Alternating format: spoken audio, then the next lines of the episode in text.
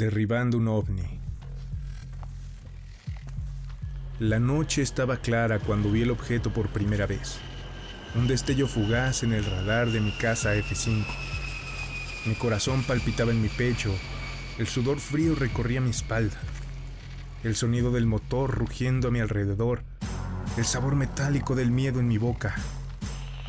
Control, tengo un objeto no identificado en mi radar, informé.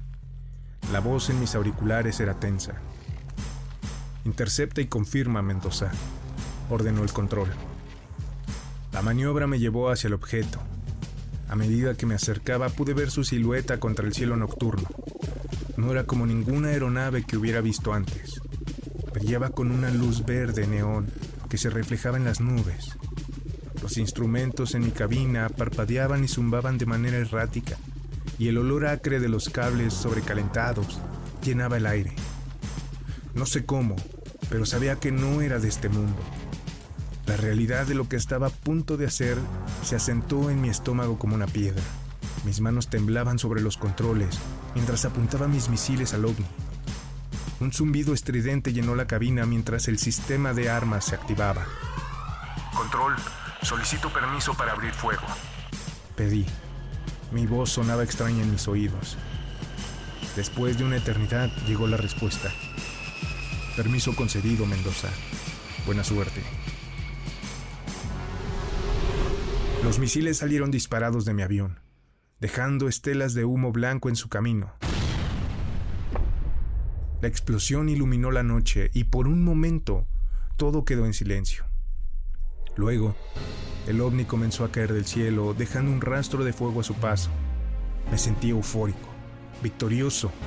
Había derribado un ovni. Control, objetivo alcanzado y derribado. Comenzaba mi regreso hacia la base aérea, esperando ser recibido como un héroe. Mientras me dirigía a los hangares, el aire sabía victoria, a logros, pero esa sensación de triunfo duraría poco. Aparecieron de la nada emergiendo de las oscuras nubes del cielo nocturno. Eran dos naves de forma esférica, mucho más grandes y rápidas que la que había derribado. Intenté maniobras evasivas, pero nada funcionó. Estaba a punto de hacer un movimiento kamikaze, pero entonces perdí el control de mi F5. El pánico se apoderó de mí. Intentaba activar la eyección cuando una luz cegadora inundó la cabina, al tiempo que escuchaba un sonido tan potente que creí que me reventarían los oídos y entonces la oscuridad.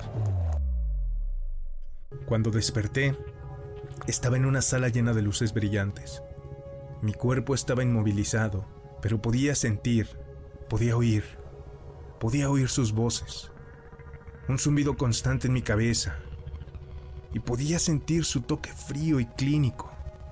Fue entonces cuando vi el recipiente lleno de un líquido verde que burbujeaba suavemente.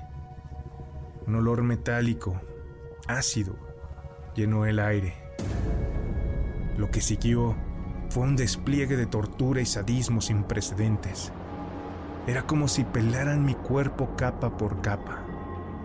Estaban desollándome vivo, pero en un nivel más allá de lo imaginable. La última cosa que recuerdo es el dolor un dolor que eclipsaba todo lo demás. Luego, oscuridad de nuevo. Ahora estoy aquí, en este recipiente, flotando en el líquido frío y extraño. Puedo pensar, puedo recordar, pero no puedo moverme porque ya no tengo cuerpo.